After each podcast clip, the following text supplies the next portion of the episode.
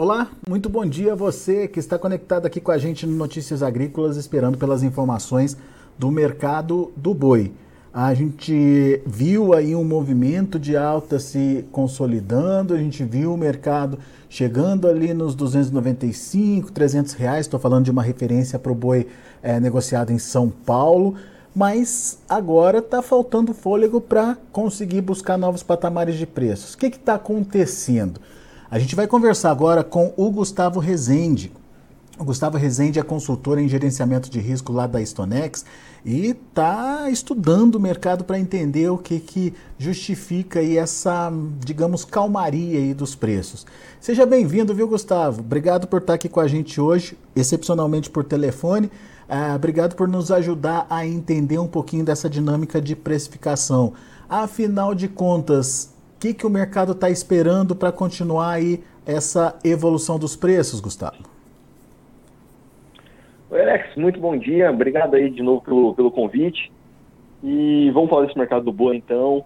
É, como você bem colocou, é, o mercado deu uma, uma parada, né? Ele vinha bem, é, ele subiu nessa virada de mês. É, aliás, os contratos futuros ainda seguem otimistas, tá? É, colocando que o boi vai subir mais um pouco. Então, por exemplo, a gente tem um contrato de março em R$ 305,50 agora, tá? Ele está caindo um pouco, ele coloca um preço mais alto, mas ele já colocou um otimismo maior. E aí, como você bem pontuou, por quê? que o mercado agora está tá, tá, tá ajustando um pouco esse otimismo dele? Eu acredito que vem de três grandes fatores de demanda tanto aquelas novas habilitações de China, que muito foi especulado e que ainda não vieram. É, tem um segundo ponto que é de demanda doméstica. O preço da carne melhorou no começo, nessa virada de mês, subiu, mas estacionou. Tá? E o terceiro fator é as exportações, que continuam indo em volume. A gente começa 2023 indo bem, porém os preços da tonelada exportada ainda não surpreendem, ainda não permite é, que o mercado suba como um todo. Então, esses três motivos, é, enfim, estão na questão da expectativa por enquanto. Pode ser que aconteça, mas como até agora não aconteceu, o mercado então dá aquela parada, dá aquela respirada e é, para entender o que vem pela frente. Mas você acha que sem a confirmação desses fatores, o mercado pode derreter, Gustavo? Então, Alex, é, se a gente considerar que, essa, que a carne vai ficar nos níveis que, que tem hoje, é, um boi casado, estou falando aí da casa entre 18 e 18 reais por 50. É, se a gente considerar que as exportações também vão continuar mesmo volume, mesmos preços, é, o mercado estaciona tá? O mercado estaciona. Então, acho que ele para de continuar subindo como ele vem subindo. Ah, e uma observação, tá? Que muita gente pode estar ouvindo a gente falando e pensando, olha, na minha praça não subiu, que está falando que subiu. De fato, não é em todo lugar. Tá? Onde subiu mais? Aqui no estado de São Paulo, uhum. é, em algumas regiões de Minas Gerais, Triângulo Mineiro, tá? É, Mato Grosso do Sul melhorou um pouco, tá? mas pouco. Goiás também melhorou, mas pouco. Mato Grosso praticamente estável, tá? E mais para o norte, Tocantins, Pará, ah, o mercado não reagiu. Tá? Então, essa alta toda também não foi na mesma intensidade para todos os lugares. Tá? Perfeito. É, e aí o que pode acontecer? Esse mercado continua mais ou menos estacionado nessas praças. O, o animal do tipo exportação talvez consiga ficar indo um pouco mais firme, tá? Porque a gente tem notado que a oferta dessas categorias são um pouco menores. Já outras categorias, aí eu falo vaca principalmente, que é, pode ser o elo mais fraco aí desse mercado. Porque a expectativa é que a oferta dessas, de vaca, de fêmea, aumente num curto, médio prazo. Provavelmente ali para março, abril, a gente começa a ver mais. Então, essas categorias podem ficar um pouco mais fracas e pode mudar um pouquinho esse cenário de precificação entre eles. Tá? Pois é, mas eh, daí você frisou aí que a garantia, ou que um dos pilares que pode garantir é, essa sustentação e evitar um derretimento aí dos preços da arroba é o fato do mercado interno se manter, ou pelo menos os preços da, da carne na atacada se manter nos atuais níveis. Que níveis são esses, Gustavo? Da carne atacada, a gente está falando de um boi casado entre 18 e 18,50, né, que está colocando esse boi aqui em São Paulo, é, vamos colocar aí rondando os 290 reais. Tem, tem valores mais altos, tá? uhum. exportação mais alto.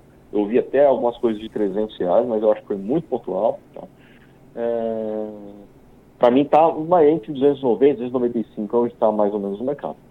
Se a carne volta a cair, e vamos considerar um boi casado vindo para 17 reais, 17,50, perdeu um real, que era o, era o preço que estava em janeiro, uhum. Opa, esse mercado também volta para os preços de janeiro. Né? Ali na casa dos 280, então, 280, 285. Exatamente. Tá. Exatamente. Agora, tem potencial para queda de preço dessa carne? Vai depender, obviamente, do consumo, que a gente sabe que segunda quinzena do mês é, diminui. Uh, no entanto, tem um fator que você já considerou aí, que é a entrada de vaca aí, né, Gustavo, a partir de março. Essa entrada das vacas nas linhas de abate dos frigoríficos não vai gerar uma oferta maior de carne também no mercado? É, então, essa a gente pode considerar que é uma preocupação. Né? Porque uh, o consumo nessa segunda metade de fevereiro pode ser que seja um pouco pior. Mas a oferta de animal está mais ou menos enxuto também. Tanto que as escalas até vieram diminuindo nesses últimos dias. Uhum. Né? Então, por isso que eu imagino um mercado mais estável agora, curto prazo. Qual é a preocupação? Qual é o risco que a gente tem nesse cenário?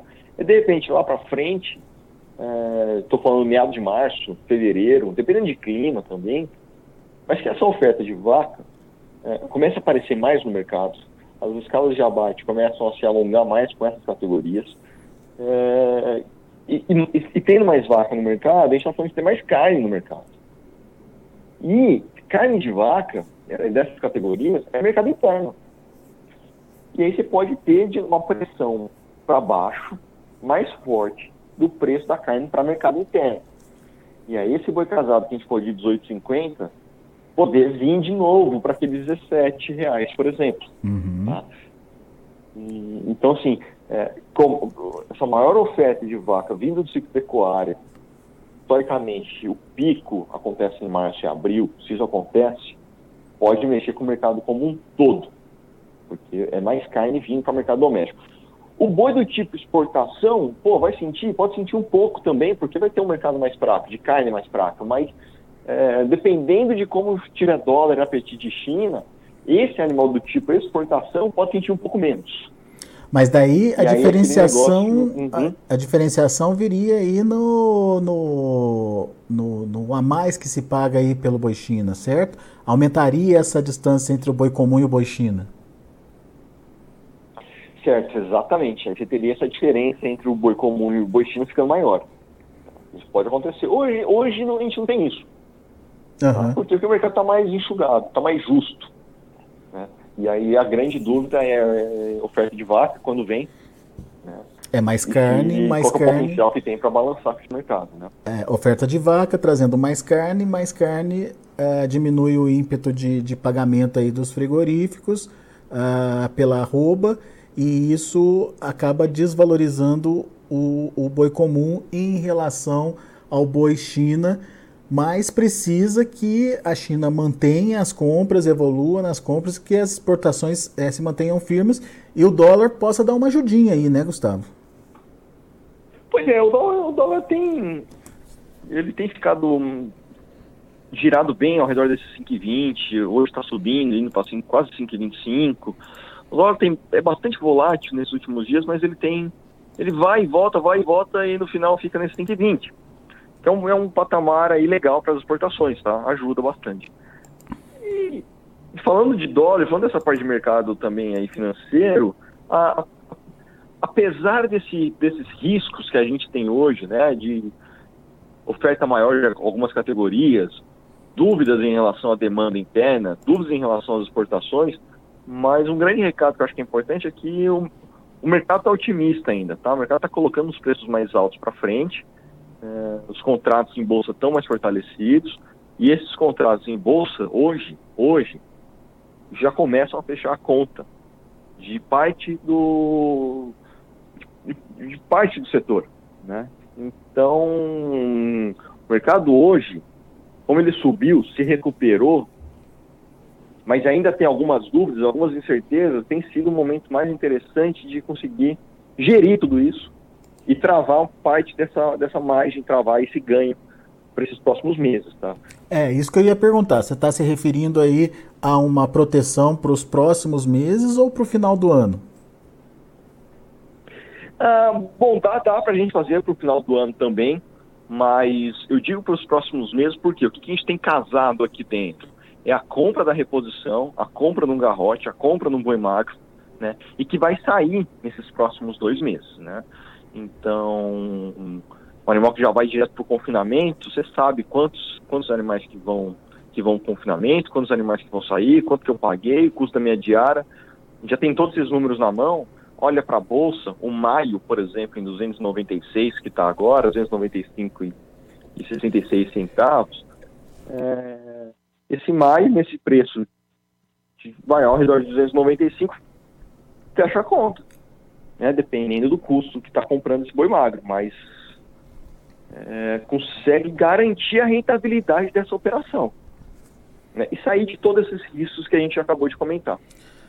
Mas você vê é, isso como uma estratégia do produtor e que lá adiante a gente vai ter mais essa oferta de boi China, talvez, Gustavo? Ampliando a oferta de boi China mais lá na frente? Hum, olha, é, eu, eu não acho, não sei se vai ser maior agora, é difícil saber se vai ser maior, mas o que eu consigo falar é que eu acho que não vai faltar muito. É, né? Eu acho que não falta muito boi China, tá? Por quê? Porque ah, tem, um, tem um, um, mercado ofertado de reposição. Embora as negociações estejam bem travadas, mas tem oferta de reposição, de boi magro, de garrote. E em preços que começam a fechar a conta. Então isso é um estímulo para o confinamento que ainda não está posto. Tá? Ainda não está posto. Até falando com muitos clientes nossos, sim, há uma grande dúvida de quanto que vai confinar, se vai ficar mais ou menos ocioso agora nesse, nesse período, tá? Muito bem. Então, o produtor tem que ter isso na cabeça também, né? É, ver as oportunidades, ver a, as possibilidades e principalmente a, a necessidade de fazer a proteção aí, caso ele queira ter esse boi lá na frente, né? Porque não é garantia de que esse boi vai continuar subindo. É, exatamente. E é tomara que continue subindo. Tomara que continue subindo. Tomara que a demanda melhore, o mercado interno fique forte, Habilite... que, a, oferta desses animais venha de uma maneira cadenciada. Tomara que continue subindo. Mas, Habilite novas plantas para a é... China, né, Gustavo? Exato, que a gente tenha novas habilitações. O grande ponto é que, assim, opa, você consegue ganhar 300 contos por cabeça aqui já, garantido, uhum, né? Uhum. Então tem algumas estratégias aqui de conseguir gerir esse risco exatamente que a gente estava tava falando agora. Muito bem. Ou seja, atenção com esse mercado aí, é um mercado estratégico que exige bastante atenção do pecuarista, é um mercado que pode trazer algumas oportunidades e o pecuarista tem que ficar atento aí a essas possibilidades. Meu caro Gustavo, por enquanto, muito obrigado pela sua participação aqui com a gente, volte sempre. Obrigado, Alex, eu agradeço. Um abraço aí para vocês. Valeu, abraço. Tá aí, Gustavo Rezende, lá da Stonex, conversando aqui com a gente, trazendo as informações sobre o mercado do boi. Mercado nesse momento, segundo palavras do Gustavo, calibrando aquele otimismo lá do início do mês, da virada do mês, ah, principalmente por conta de não confirmação de algumas expectativas. Ele citou aí a questão das habilitações, que não ocorreram até agora. Ninguém está falando que não vai ocorrer, mas ah, as habilitações eram esperadas para aquele início do mês. Ah, tem boa exportação, mas os preços internacionais não subiram o suficiente para justificar o incremento nos preços da arroba uh, e tem aí essa incerteza em relação à continuidade da demanda interna. Começo do mês foi bom, ajudou o mercado a escoar os estoques, uh, de carnes principalmente, no entanto, uh, tem agora um momento que é a segunda quinzena do mês de incerteza e lá na frente, a partir de março, tem entrada de vacas, de fêmeas aí nas escalas de abate em maior proporção, o que aumenta a oferta de carne no mercado e também pode de repente travar aí um movimento de alta uh, do boi casado, por exemplo. Então, a gente precisa ficar atento a esses fatores aí e principalmente acompanhar o que pode acontecer. Deixa eu passar para vocês como estão os negócios nesse momento lá na B3. Mercado futuro trabalhando de forma negativa, devolvendo aí parte dos ganhos de dias anteriores. Fevereiro, R$ 300,05, queda de 0,32%. O março, R$ 305,50, caindo 0,13%. Abril, R$ 301,50, queda de 0,28%. E o maio, R$ 295,50, queda de 0,51%. Indicador CPEA fechando ontem a 296 reais, queda de 1,63%, pressãozinha, portanto, em cima do indicador também. A gente vai ficando por aqui, agradeço a sua atenção e audiência. Na sequência, João Batista Olive com Tempo e Dinheiro.